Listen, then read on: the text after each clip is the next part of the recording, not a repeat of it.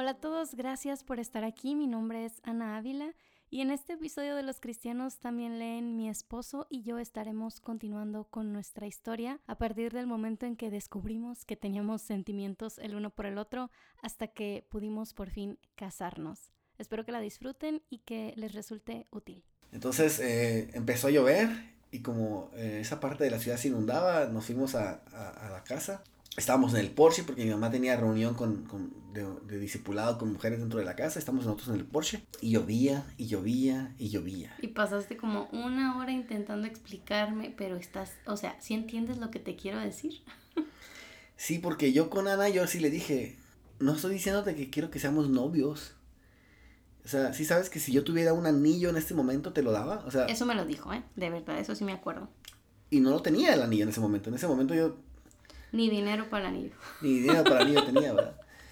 Pero empecé a, a, tratar de convencer a Ana durante una semana que me dijera que no, que agarrara la onda, ¿verdad? Yo sentía que no entendía ella el nivel de compromiso que es el matrimonio y que no entendía esas cosas, ¿verdad? Yo creo que nomás estaba emocionada. Y una semana literalmente yo creo que duré hasta que ella me paró el alto. Me dijo, ya deja de decirme esto, ya entendí Uriel, yo sé lo que es querer casarse y vamos a casarnos y está bien. Sí, porque Uriel estaba muy como, me decía, ¿estás segura? Tú tienes 19, yo tengo 30, ¿estás segura esto y el otro? Y yo nomás escuchaba y escuchaba y escuchaba, pero yo estaba, yo tenía, no sé, esa convicción. No tenía trabajo en ese momento, era un lío. Sí. Pero bueno, ahí empezó un tiempo de espera. Ay, ay, ay. Largo para nosotros. Nosotros pensábamos que nos íbamos a casar en tres meses, yo me acuerdo. Tres meses no, habíamos dicho. En tres meses íbamos a comprometernos. ¿En serio? Pues sí, tú eres bien acelerada siempre. bueno, pues el punto era que así, queríamos hacerlo rápido, no nos interesaba una boda así que demasiado elegante, nunca hemos sido de así, siempre hemos sido muy prácticos. Um, y pensábamos, sí, esto lo organizamos rápido, no pasa nada y nos casamos y ya. Y Dios tenía otros planes. La cosa es que eh, los papás de Ana no me conocían a mí. No conocían que yo era eh, el chavo de la iglesia, que estaba ahí, que servía, que algo que me conociera, algo de, que conocían a mi mamá. O sea, en la iglesia todo el mundo feliz. Este, todos nuestros amigos y nuestros líderes de jóvenes estaban contentos porque nos conocían y sabían que nuestra amistad era muy buena y que, y que nos gustaba pasar tiempo juntos y que amábamos a Dios. Pero mis papás, imagínate, llega un... Y yo le dije a Ana, o sea, yo pensé, Ana, yo tengo 30 años, va a llegar Ajá. un señor de 30 años a tu casa a pedir la mano de su hija de 19, pues obviamente va a decir que no inmediatamente porque ni te conozco. Uh -huh. Entonces, yo le dije, Ana, ¿qué te parece si vamos con tus papás y hablamos para que nos den un tiempo para que me conozcan? Sí. Entonces, lo primero que hicimos fue, Ana se fue a su casa, yo me fui a mi casa y cada quien habló con sus padres de que me gusta esta muchacha y quiero casarme con ella. Y Ana fue y dijo lo mismo allá en su casa. Y luego hablamos con nuestros líderes directos Uh -huh. y de ahí hablamos ya con el pastor de la iglesia. Sí. Y todo esto fue, ese trámite lo hicimos nosotros a nuestro entender de cómo debíamos hacerlo. ¿verdad? Porque pasaron los primeros seis meses y pues yo ya conocía más a los papás de Ana, ya conocía más a su familia, ya me conocían un poco más a mí. Y pues llegó la hora de pedir la mano. Pues fui, pedí la mano, me dijeron que no, que estábamos muy prontos. Y un montón de cosas más que no me acuerdo, ¿verdad? Sí. Eh, entonces pasaron otros seis meses. Seguimos trabajando en nuestra relación, seguimos buscando la manera de, de poder eh, conciliar el hecho de que en, en, en, en la iglesia no queríamos estar en una relación sin una fecha.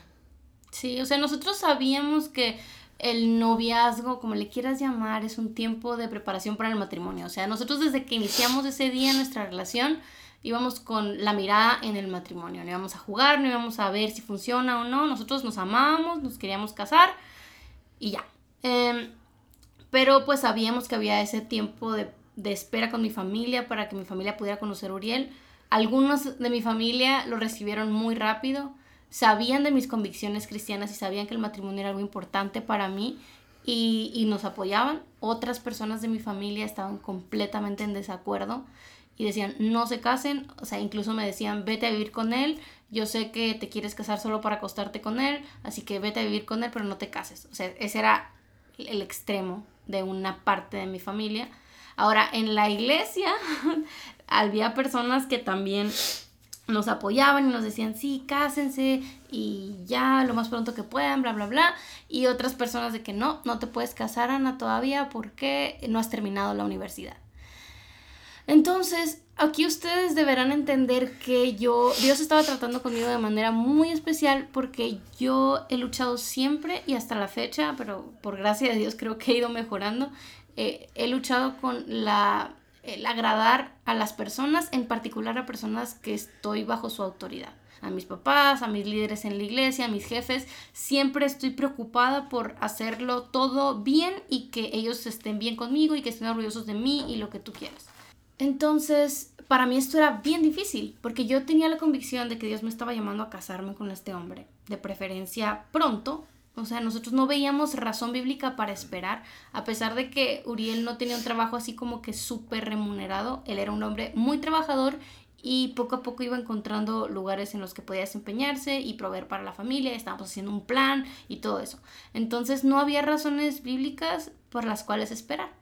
Sin embargo, pues sí queríamos que toda mi familia estuviera como dándonos su bendición, a pesar de que no eran cristianos, y queríamos que todos en la iglesia nos dieran su bendición para poder como que tener luz verde por todos lados y decir, ok, ahora sí nos vamos a casar porque todo el mundo está feliz y están todos de acuerdo. Y yo quería eso, honestamente quería, no había otra cosa que yo deseara más que que todos estuvieran contentos con la forma en que yo estaba haciendo las cosas y que yo creía que Dios me estaba llamando a hacer las cosas. Pero eso fue un tiempo en el que Dios, o sea, me estaba enseñando a quién vas a agradar ¿A quién quieres agradar? Y yo veía en la escritura que no había, o sea, honestamente razones por las cuales yo seguir aplazando en mi boda, pero quería que todos en mi familia estuvieran contentos y quería que todos en la iglesia estuvieran contentos. Y yo así como que estaba con este deseo de que, bueno, la, la señal va a ser cuando todos digan que sí. Hasta que me cansé de eso y entendí de que al que debo agradar es al Señor.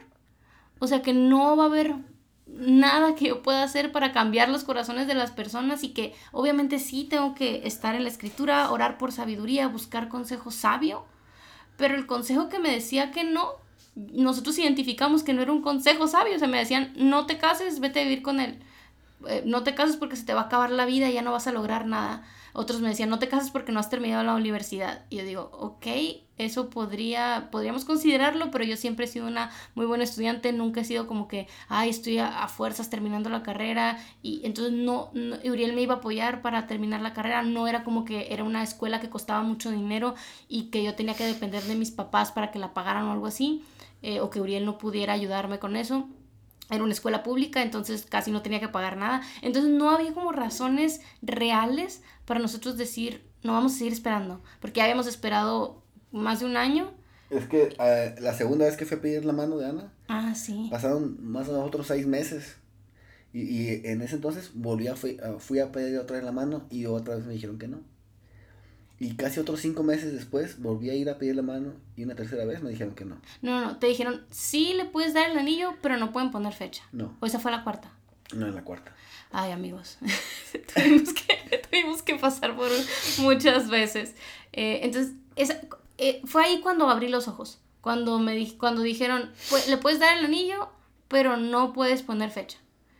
Y ahí fue cuando dije, ya basta. Soy una persona adulta que fue capaz de tomar sus decisiones, que yo quiero la bendición de todo el mundo y que todo el mundo esté feliz, pero pues no se puede, es el mundo real. Y ¿sabes qué? Me dio el anillo, le dije que sí y pusimos fecha. En medio de todo eso, em, en medio de todo este aprendizaje que Ana estaba recibiendo de parte del Señor, yo soy una persona que realmente eh, no busca agradar a las demás personas. es todo lo contrario a mí en ese aspecto, Uriel. Entonces no me da eh, miedo que la gente pues simplemente no me quiera, ¿verdad? Pero aún así, Dios me estaba enseñando a mí a esperar. Tanto a esperar eh, la bendición de los padres de Ana, de la familia de Ana, como a esperar también que Ana agarrara este aspecto de su vida y lo madurara. Entonces sí, era, era un poquito difícil, y Dios en su misericordia guardó mi corazón de, de, tantas, de, tanto, de tantas cosas que pudieron haber emergido de él, tanto veneno que pudo haber emergido. Sí. Pero realmente así Dios lo guardó en el sentido de que yo estaba calladito de la boca, apoyando el proceso de Ana, su propio ritmo. Yo no tenía una urgencia por casarme. Mi urgencia más era porque quería, quería casarme. Sí. No era una urgencia por casarme, simplemente porque quería hacer lo que Dios me había dicho que hiciéramos. Casarnos. Formar una familia. En medio de todo esto, pues esto fue lo que yo estaba aprendiendo y simplemente esperar el ritmo de Ana. Cualquier cosa que yo pudiera impulsar a ella para decirle, no, es que tú no tienes, no tienes que pedir, esperar que, que sería, iba a ser contraproducente, iba a dañar la relación. Sí, iba a ser como si él me estuviera presionando, añadiéndole al estrés que uno sentía de la familia y de la iglesia y de todo el mundo. Eh, Uriel si me hubiera dicho, ah, no le tienes que hacer caso a fulanito, a manganito, hubiera añadido esa presión. Yo, ok, ¿a quién tengo que escuchar? ¿A, fulanito, a Uriel o al, que me dijo en la iglesia o a esto? Entonces, Uriel fue muy sabio y me apoyó y, obviamente sí me apuntaba a la escritura y, y orábamos y, y tratábamos de, de, de, pues, Uriel Gloria a Dios por su vida porque nos, o sea, cuatro veces va a pedir la mano y, enfrentar rechazo tras rechazo. Y, y, no era un no porque tienes que mejorar esto, no porque tienes que hacer aquello. O sea, honestamente, nadie podía decirnos una razón bíblica. Ajá, una razón bíblica, una razón sabia, una razón de peso. Algunos literalmente decían porque no quiero, así. Otros decían porque la escuela, otros decían porque la familia no te dice que sí, entonces no puedes. Y, realmente estábamos mal en todas partes, o sea, buscando estar bien con todos, estábamos mal tanto con la familia como con la gente de la iglesia, porque estábamos haciendo mal testimonio y todo esto, ¿no? Entonces, eh, muchos no entendían ni sabían la lucha, simplemente sabían que no nos estábamos casando ya, entonces Que si ya iban tres veces que pedías la mano y te dicen que no, yo creo que que ese, ese obstáculo es que Dios lo está poniendo para que tú no lo hagas, ¿no? O sea, no crees que se está haciendo difícil es porque Dios no, mm, no, no, es, tu hombre ese para ti. Entonces, todo ese tipo de, ideas y pensamientos que vienen de las personas de la iglesia bien intencionadas, em, pues la verdad es que simplemente son falacias. Sí, o sea, y y aquí hay otra enseñanza. O sea, a veces pensamos que cuando las cosas se dan y son muy fáciles es que son de Dios. Y pensemos en Jonás, que se fue y huyó literalmente de la orden que Dios le ha dado, se fue para el otro lado y, encontró un barco con que lo pudo subir y lo te vamos a llevar para allá. Y o sea, y esa oportunidad del barco no significa que que, Dios lo estaba llevando hacia otra dirección, sino que estaba desobedeciendo y se dieron las cosas y él estaba muy tranquilo, dice el texto que estaba dormido, y muy, o sea, él tenía paz con huir de la voluntad de Dios. Y eso no significa que estaba en lo correcto. Por otro lado, vemos los apóstoles predicando el Evangelio, haciendo lo que Dios les estaba llamando a hacer, y los vemos siendo perseguidos, siendo asesinados, naufragando, siendo azotados. Entonces, la dificultad no es necesariamente una señal de que estás yendo en contra de la voluntad de Dios, y la facilidad o la paz tampoco es un indicio seguro de que estás eh, en la voluntad de Dios. Entonces, uno tiene que ser sabio, conocer al Señor de la Escritura y, buscar caminar con fidelidad a Él, primeramente, y rodeante del consejo de, de gente sabia porque también, o sea, no, ahorita puede sonar como que todos estaban en contra de nuestro matrimonio, pero no es así. O sea, algunas personas muy puntuales en nuestras vidas eh, expresaban este tipo de, de, de, sentimientos, pero había muchos otros que nos decían, sí, cásense, queremos que se casen, queremos que lo hagan pronto. Entonces es, es confuso, puede ser difícil y para mí lo fue, fue un tiempo muy difícil, pero yo o sea, yo tuve que soltar ese deseo enfermizo que tenía de agradar a todo el mundo y decir, ¿sabes qué? Voy a hacer lo que creo que Dios me está llamando a hacer en su palabra, que te cases. Y a mí Dios enseñándome a ser paciente y a saber esperar en Él. Y bueno, esa es la historia.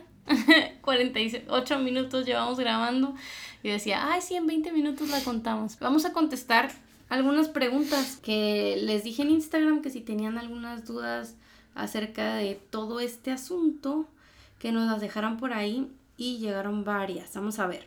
Una para Uriel. ¿Qué hizo cambiar de opinión eh, a Uriel de no casarse a casarse? Es alguien que te conoce, por eso pregunto eso. ¿Qué hizo cambiar de opinión a Uriel? Sí, porque pues como dijimos al principio, tú estabas así como que muy firme en que vas a ser misionero soltero forever. Ok, sí, pero también mencioné el hecho de que sí sentí en mi corazón de parte de Dios que había puesto un amor en mí, que no era para mí, sino que era para alguien más. Y también eh, el hecho de que pues Dios en su misericordia me permitió estarle preguntando de vez en cuando que si estaba haciendo yo terco nada más o si sí me iba a casar. Sí. Eh, que no fuera por miedo, que no fuera por egoísmo, que no fuera por estas cosas y, y, Dios me mostró que pues sí era por esas cosas que yo no quería casarme y aunque me guardó de tantas cosas me permitió Sí, no fue como una situación, o sea, no fue que, que me conoció a mí y, y, y cambió de no, opinión. hombre, ¿cómo va a ser? Sino que Dios está poco a poco trabajando en su corazón para abrir la, la mente a esta idea eh, de casarse. Ok, otra pregunta. ¿Les ha afectado la diferencia de edades? Como dijimos, nos llevamos 11 años, yo ahorita tengo 28, Uriel tiene 39. Ana parece de 39, yo creo. Sí, tiene mucho que ver nuestra personalidad. Yo soy una anciana en un cuerpo de joven. Uriel es un hombre maduro. un niño en el cuerpo de un hombre más maduro. no voy a decir anciano. No este, sí, tiene mucho que ver con nuestros temperamentos, nuestras personalidades. Uriel siempre ha sido muy jovial, eh, se lleva mucho con personas jóvenes, le encantan los niños, es muy juguetón. Entonces, como que nos encontramos Las en bromas, el medio. las Ay, sí, caricaturas. las caricaturas. Yo de repente salgo y lo veo viendo Frozen, o sea. Es que por Judá. No, por Judá, Judá ni, ni le importa eso. Entonces Uriel es muy juguetón y su temperamento como que ahí nos encontramos en el medio. Yo nunca he sido muy de que, ay, salir y que la fiesta, o sea, porque yo sé que como que a las personas jóvenes como que más aventureras y que los, los más maduros pues como que quieren algo más de asentar cabeza y vamos a estar en nuestra casa y, y así. Y yo sido, siempre he sido más así. Entonces, no, no, nunca hemos sentido como que no estamos en la misma página por nuestra edad. Sí. Ok, otra pregunta. ¿Cuándo supieron que era el momento ideal para casarse? Ya los contamos. Sí, cabal. Nuestra primera cita. Sí.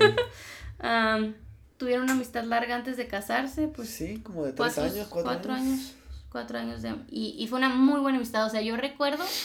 O sea, yo en ese tiempo yo iba, usaba mucho el autobús para ir a la escuela y pues eran de una hora estar en el autobús y, y- y sentada pensando en la vida. Yo siempre hacía este ejercicio mental de que si pudiera una persona, la que sea en el mundo, subir a este autobús y nos sentáramos a platicar, eh, ¿quién quisiera yo que se subiera? Y siempre en mi mente, o sea, fuera de todo romance, fuera de toda cursilería, iba Uriel.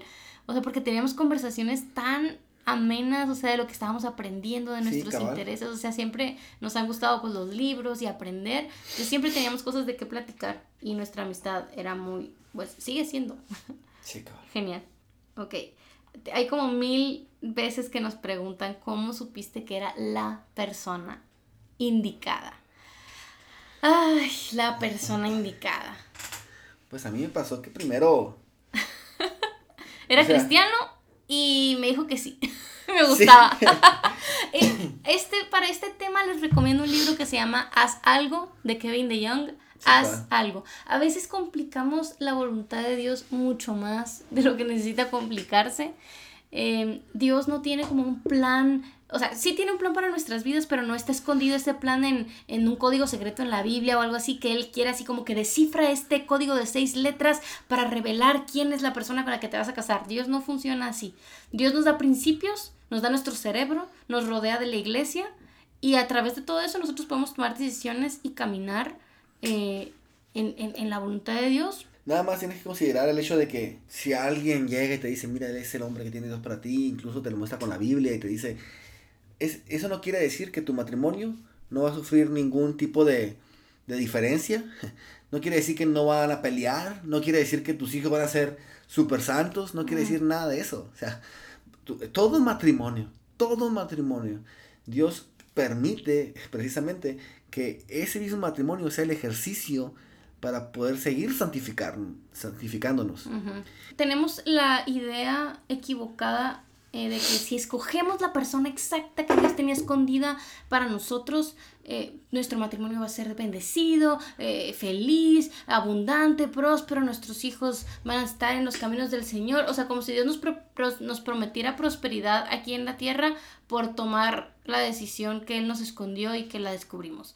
eh, no funciona así. En el matrimonio, como dice Uriel, va a haber lucha siempre, va a haber dificultades. Entonces, básicamente, realmente es que, sea cristiano. Eh, sí, cosa que, dice la Biblia. Y, o sea, y que veas un carácter. Yo, por ejemplo, sí diría que, que Ana tenía un carácter moldeable en el que se va a permitir que la palabra la siga moldeando. No que ya ella diga, o, o, ella que vea a mí que yo ya diga, yo ya no ocupo cambiar, ¿verdad? O sea. Y eso es bien importante, o sea, en el contexto de la amistad en que nos conocimos, tuvimos la oportunidad de ver esas cosas en nosotros, porque cuando estás conociendo a alguien en un contexto de amistad de que honestamente no hay absolutamente nada de intención de algo más, uno tiene más libertad de ver esas cosas en la otra persona, o sea, que no, no estás tratando de quedar bien y de pretender que eres así o asá, sino que simplemente estás caminando en tu vida cristiana. Y yo podía ver así en nuestra amistad, eh, Uriel ama al Señor realmente, él quiere ser transformado, él quiere ser más como Jesús y él podía ver eso también en mí.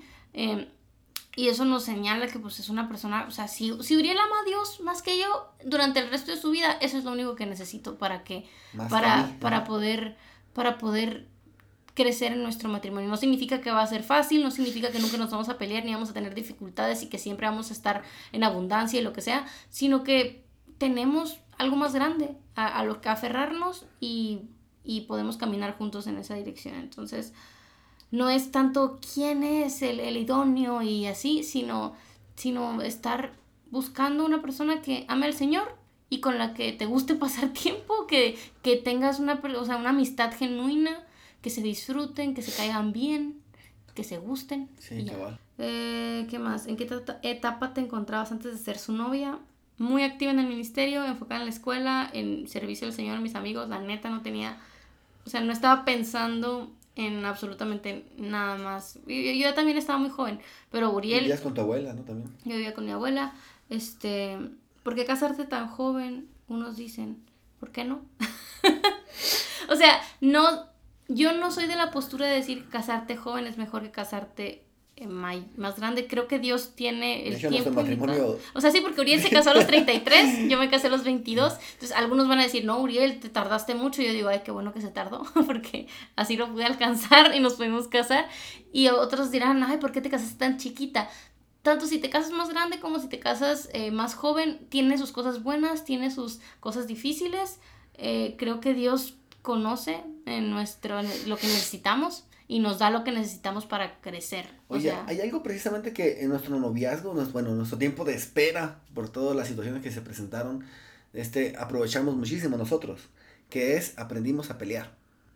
Oh, eso es bueno. Sí, o sea, pusimos durante todo ese tiempo, pusimos temas en la mesa, temas difíciles, temas de decisiones, temas de, de qué piensas de esto, qué piensas de aquello, cuántos hijos, eh, qué piensas de jubilarte, todo, de, todo hablamos, discutíamos y peleábamos porque son dos mundos diferentes que se están encontrando y tienen que conciliar, ¿verdad? Sí, algunos piensan como que el cortejo es esta etapa en la que enamoras al otro y, y, y todo bien bonito, este, para que, para atraerlo y que se casen y ya cuando se casen, o sea, porque sí nos ha tocado escuchar a personas que dicen, ay, ya que nos casemos voy a platicar de esto que me incomoda con esta persona. No, es importante sacarlo todo en este tiempo antes eh, para ya venir con esta apertura y a esta disposición a conversar y a... Tomaron la decisión por convicción que habían ustedes o esperaron confirmaciones o algo así. Esto tiene mucho que ver con el asunto de la voluntad de Dios, o sea que tipiquísima que te digan, ah, ¿y qué versículo Dios te dio para que tomaras esta decisión? Eh, nosotros no creemos que funcione así la voluntad de Dios, que tenga que esperar una señal del cielo o de la Biblia, o que se me, aparezca, o que se me aparezca un ángel o una visión. Sí, si se fijan, sí compartimos que Dios puso en nuestros corazones ciertas impresiones eh, en algún momento. En Uriel fue antes y ni siquiera se trataba de mí. En mi caso sí fue un poco más adelante y más específico, pero no nos basamos en eso para tomar nuestra decisión. O sea, como les decíamos, éramos cristianos los dos y los dos nos caíamos bien y nos gustábamos y básicamente eso era lo que necesitábamos para, para saber que estaba bien dar el paso. No necesitábamos que nos bajara un ángel y dijera, este es el correcto, ni que nadie nos, nos o sea, porque sabemos que Dios no, no funciona así. Entonces yo creo que fue una convicción que teníamos en, en la palabra de Dios y en, en la confianza de que Él nos iba a sostener eh, y que y que Él nos cuidaba. ¿Qué es lo mejor del matrimonio? Ay, Tienes que, responder correcto. Que ya no te, ya no te despides. ah, sí, qué lindo. Eso es, eso es precioso. Que ya no te despides, ¿no? O sea, que ya, ya, no, ya no te vas a tu casa, sino que ya está ahí, ella. Dormir juntos, o sea, es compartir cama, estar... Llega el punto en el que uno no puede dormir si no está la otra persona acostada. sí. Entonces es, es muy bonito poder estar acostado en ese tiempo y poder estar platicando. Es bonito despertar y que estar, estar ahí, ¿no? Hacer un desayuno sorpresa, tener esos pequeños detalles. Es bonito compartir todo este tiempo juntos. Yo creo que el compartir tiempo. Sí, cásate con alguien que te caiga bien. Cabal. Em, ¿Qué más? Mm, muchas de cómo supiste que era el indicado, cómo supieron que eran sus perfectos. Nunca había escuchado esa expresión. Yo no, no soy, no es mi perfecta. ¡Ey! o sea, perfecta no soy. ¿Cómo solucionaron lo económico para la boda? Los gastos. Ah, esto fue bien curioso. Sí, no lo mencionamos, solo mencionamos que Porque no, dentro del compromiso ya, ya yo empecé con un trabajo y luego otro. Tenía un año trabajando en una empresa que yo ganaba un sueldo ya muy bien, que nos podía sostener a los dos. Y seis meses antes de la boda me despidieron. Bueno, despidieron a una bola de gente porque hubo recorte. Seis meses antes de la boda hubo ese, ese corte.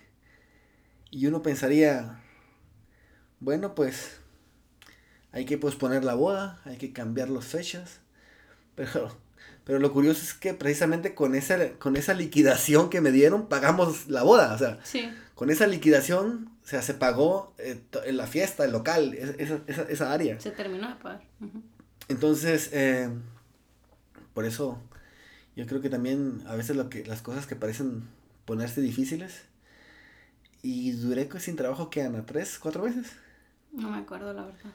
Y otra vez voy a conseguir un trabajo en una escuela. Y pues fue la incomodidad de que yo sé que me acaban de contratar, pero me quiero ir de luna de miel una semana. y bendito Dios, sí la tuvimos. Sí, eh, vimos la mano de Dios, la provisión de Dios a cada paso. O sea, proveyó trabajo, proveyó gente que nos apoyó.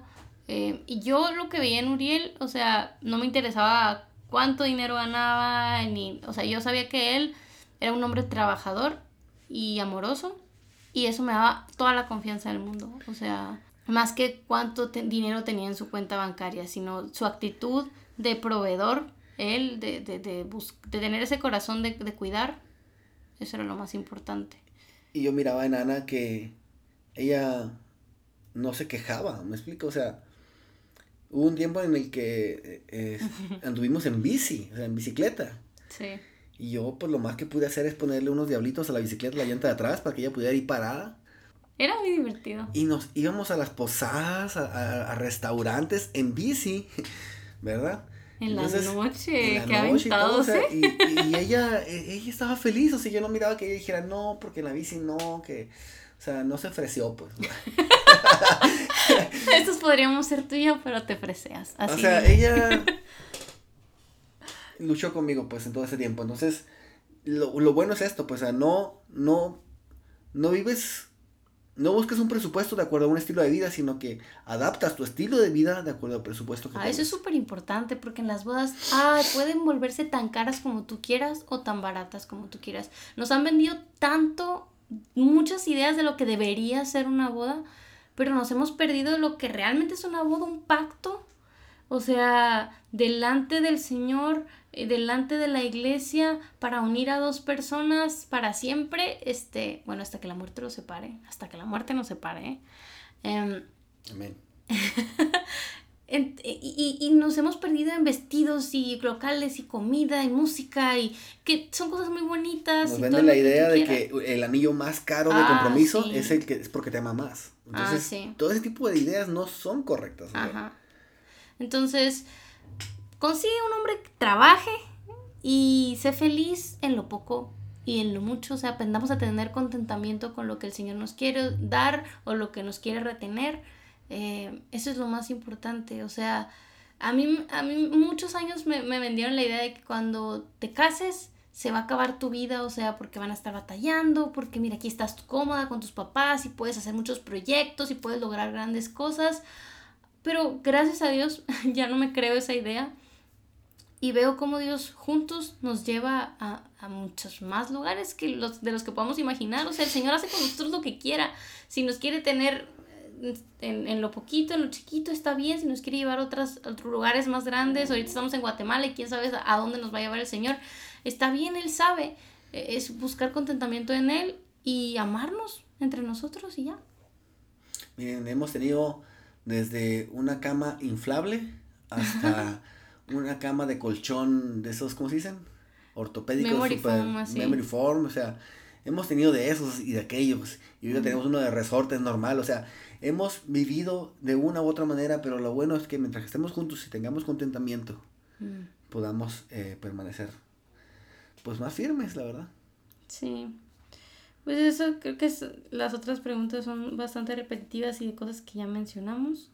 Eh, Nos preguntan algunas cosas sobre México y Guatemala y por qué estamos acá y cómo nos vinimos y cómo es nuestra vida acá, pero eso lo vamos a dejar para otro episodio porque ese está larguísimo, yo creo que sí lo voy a tener que recortar, Eh, pero nos ha gustado mucho poder compartir esta historia, espero que, que pueda haber iluminado un poquito cómo piensas acerca de, de lo que Dios tiene para ti en el matrimonio y que te haya animado a seguir buscando la voluntad del Señor. Ah, otra pregunta que se me pasó.